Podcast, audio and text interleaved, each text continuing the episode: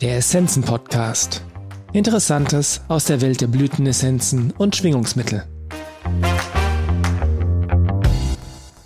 Licht aus der Dunkelheit. Ein Weg der Heilung mit unendlichen Schwingungsfrequenzen. Von Dr. Sabina Pettit, Pacific Essences.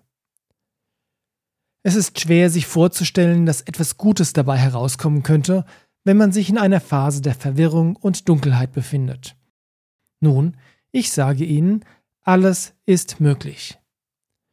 Im Jahr 2023 feiert Pacific Essences das 40-jährige Bestehen und ich bin mir ziemlich sicher, dass diese Essenzen ohne die Erfahrung meiner eigenen Gesundheitskrise nie geboren worden wären.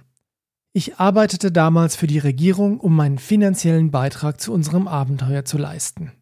Mit meinem Mann Michael lebte ich auf 5 Hektar, eigentlich waren es sogar 25 Hektar, und es war unser Ziel, uns mit der Natur zu verbinden, wie es Maharishi Mahesh Yogi vorschreibt.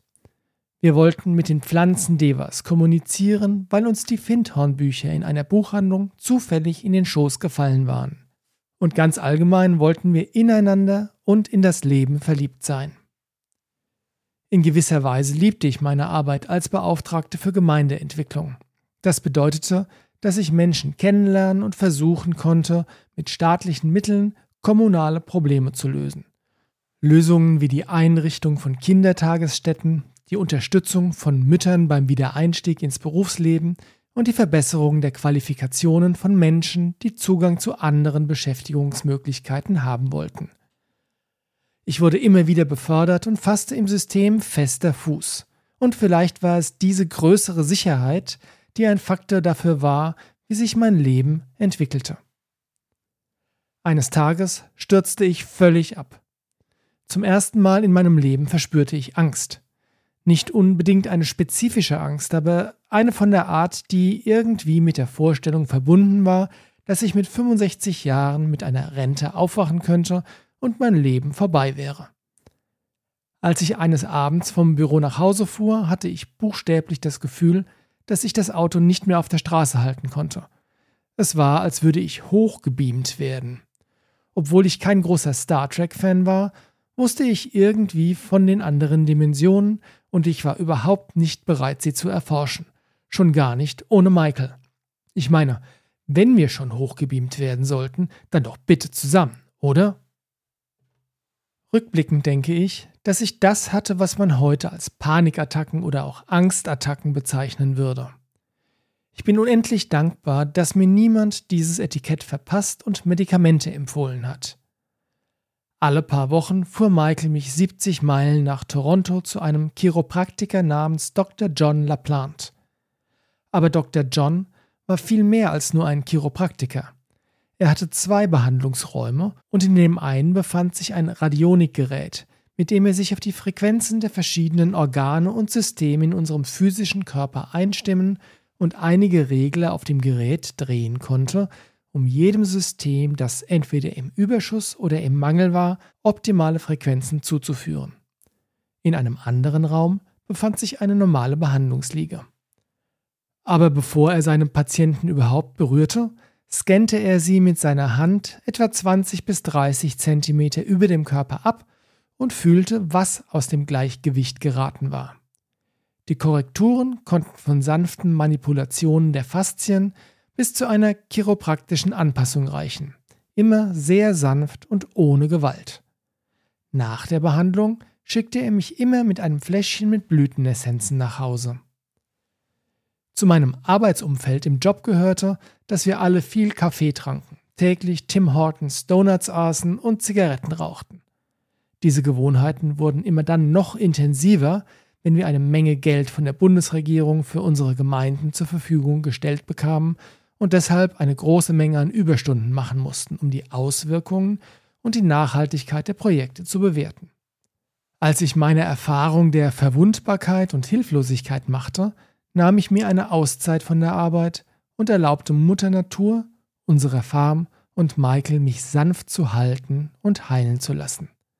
Ich hörte auf, Süßigkeiten zu essen, denn wann immer ich das tat, konnte ich fühlen, wie die Panik sofort mein Körper-Geist-System übernahm. Ich habe auch viel weniger Kaffee getrunken. und ich reduzierte das Rauchen, gab es aber nicht ganz auf. Nach ein paar Wochen dachte ich, ich sei bereit, wieder zur Arbeit zu gehen. Eines Morgens machte ich mich also auf den Weg und kam wieder an dem Ort vorbei, an dem ich ein paar Wochen zuvor auf dem Heimweg gedacht hatte, ich würde hochgebeamt werden. Plötzlich verspürte ich wieder völlige Panik und merkte, dass ich es nicht schaffen würde. Also drehte ich um und fuhr nach Hause.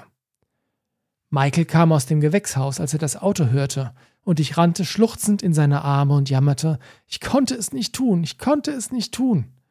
Und er antwortete, es ist fast Mittagszeit. Möchtest du einen Teller Suppe? Bis heute halte ich das für die perfekte Antwort. Er hat meiner Krise keinerlei Energie zugeführt und sie auch nicht zu etwas Besonderem gemacht. In jenem Jahr nahm Michael mich zu unserem Jahrestag zu einem Retreat in ein Sufi-Zentrum im Bundesstaat New York mit. Wir waren eigentlich dort, um einen Workshop mit Dorothy McLean, der Mitbegründerin von Findhorn, zu besuchen. Aber da wir bereits tief in die Kommunikation mit den Pflanzendevas eingetaucht waren, wählten wir einen anderen Workshop, der viel ansprechender war. Shiatsu mit Wataru Ohashi. Dies war der Beginn meiner lebenslangen Leidenschaft für die traditionelle chinesische Medizin und Energieheilung. Dieses Modell ergab für mich Sinn und es funktionierte. Wenn man die Energien im Gleichgewicht hält, bleibt man gesund und fühlt sich wohl. Wenn man in ein Übermaß oder einen Mangel gerät, wirkt sich das auch auf das ganze System aus. Die östliche Medizin sprach mich auf eine Weise an, die ich auf Anhieb verstand. Zu viel Zucker gibt mir einen Energieschub, aber der ist nicht nachhaltig und verpufft zu schnell. Außerdem habe ich durch das Erlernen von Shiatsu mehr Mitgefühl für meine Menschen entwickelt. Als ich meine Hände auf das Hara, den weichen Bereich am Bauch, der Person vor mir auf der Behandlungsmatte legte und sie im stillen bat, mir zu zeigen, wo Überschuss und wo Mangel herrschte, fühlte ich mich geehrt. Es machte mich demütig, diese Energie mit meinen Händen spüren zu können und dann durch sanften Druck entlang der Meridianbahn dem Körper-Geist-System zu helfen, wieder ins Gleichgewicht zu kommen. Von der ersten Stunde an verstanden wir, dass Emotionen den Organen schaden können und kranke Organe die Emotionen beeinflussen. Ich habe es total verstanden. Die Ganzheit und Verbundenheit von uns allen, physisch, emotional, mental und spirituell. So begann also die Reise. Ich kündigte meinen Job, wir verkauften die Farm und zogen nach Manhattan, um bei Ohashi Shiatsu zu lernen. Als wir nach Kanada zurückkehrten, zogen wir an die Westküste. Nachdem ich die Erfahrung gemacht hatte, dass Blütenessenzen einer der Schlüssel zu meiner persönlichen Heilung waren, verbrachten wir viel Zeit in der Natur und erforschten die Pflanzen dieser erstaunlichen Regenwaldinsel. Es erschien uns völlig natürlich, Essenzen mit ihnen herzustellen. Eines Tages, als Dr. John zu einer Naturheilkundetagung auf die Insel kam, sagte ich zu ihm, ich weiß nicht, wie ich das schaffen soll. Und er sah mich in tiefer Liebe an, die aus seinen Augen strahlte, und sagte, Du machst das schon ein Leben lang. Es ist ein solcher Segen in diesem Moment, am Vorabend unseres 40-jährigen Jubiläums als Pacific Essences, auf diese Reise zurückzublicken und einige der Wendepunkte und Entscheidungen zu sehen, die mich hierher geführt haben. Ich erinnere mich, wie ich mich an einem meiner dunkelsten Tage an Michael wandte und sagte, wenn ich das durchstehe, kann ich vielleicht jemand anderem helfen. In diesem Jahr werden wir viele verschiedene Essenzen vorstellen, um Ihnen zu helfen, die Energiemedizin der Natur zu finden, die Sie auf Ihrer eigenen Heilungsreise und bei der Erfüllung Ihrer Lebensaufgabe unterstützt. Wenn Sie sich mit Ihrer Lebensaufgabe verbinden und sie umsetzen, ist das ein großer Beitrag zu Ihrer Gesundheit und Ihrem Wohlbefinden. Deshalb lade ich Sie ein, die alten Künste und Wissenschaften der traditionellen chinesischen Medizin und des Heilens mit Pflanzen als einen Weg zur Veränderung ihres Lebens tiefer zu erforschen.